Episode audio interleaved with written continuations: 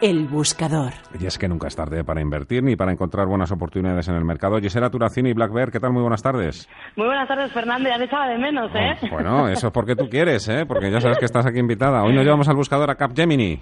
Sí, la verdad es que sí. Sabemos que en los últimos meses vamos a ir rápido porque estamos operando, así que en los últimos meses hemos visto lo que sabes, los cistaneos de mercado, esos que decimos siempre, Fernando, que es el ajuste, la corrección, que hemos hablado muchas veces en este programa, ¿no?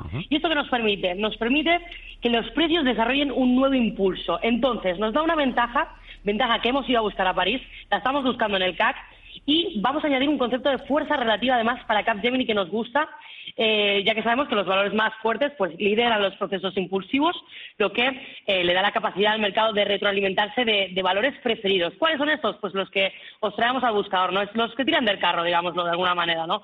Por lo tanto, eh, Capgemini es uno de los valores líderes que estamos buscando hoy. Ha logrado no solamente romper eh, y anticipar ese proceso correctivo que te decía, uh -huh.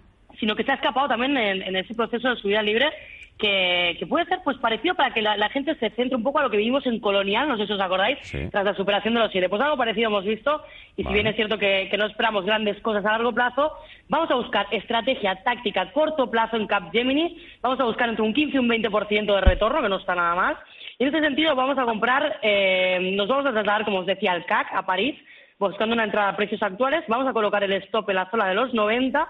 Pero repito, es muy importante, corto plazo, entrada estratégica rápida, entramos, recogemos y volamos. Así que hoy tenemos a Capgemini en el buscador y espero que os, que os, guste y sobre todo que os dé retorno, ¿no? Muchísimas gracias, Gisela, hemos tomado buena nota. Hemos ido hoy un poquito de prisa, ya sabes que el tiempo apremia, pero bueno, volvemos a estar en contacto, hablaremos muy pronto. Muchísimas gracias, cuídate a mucho. vosotros.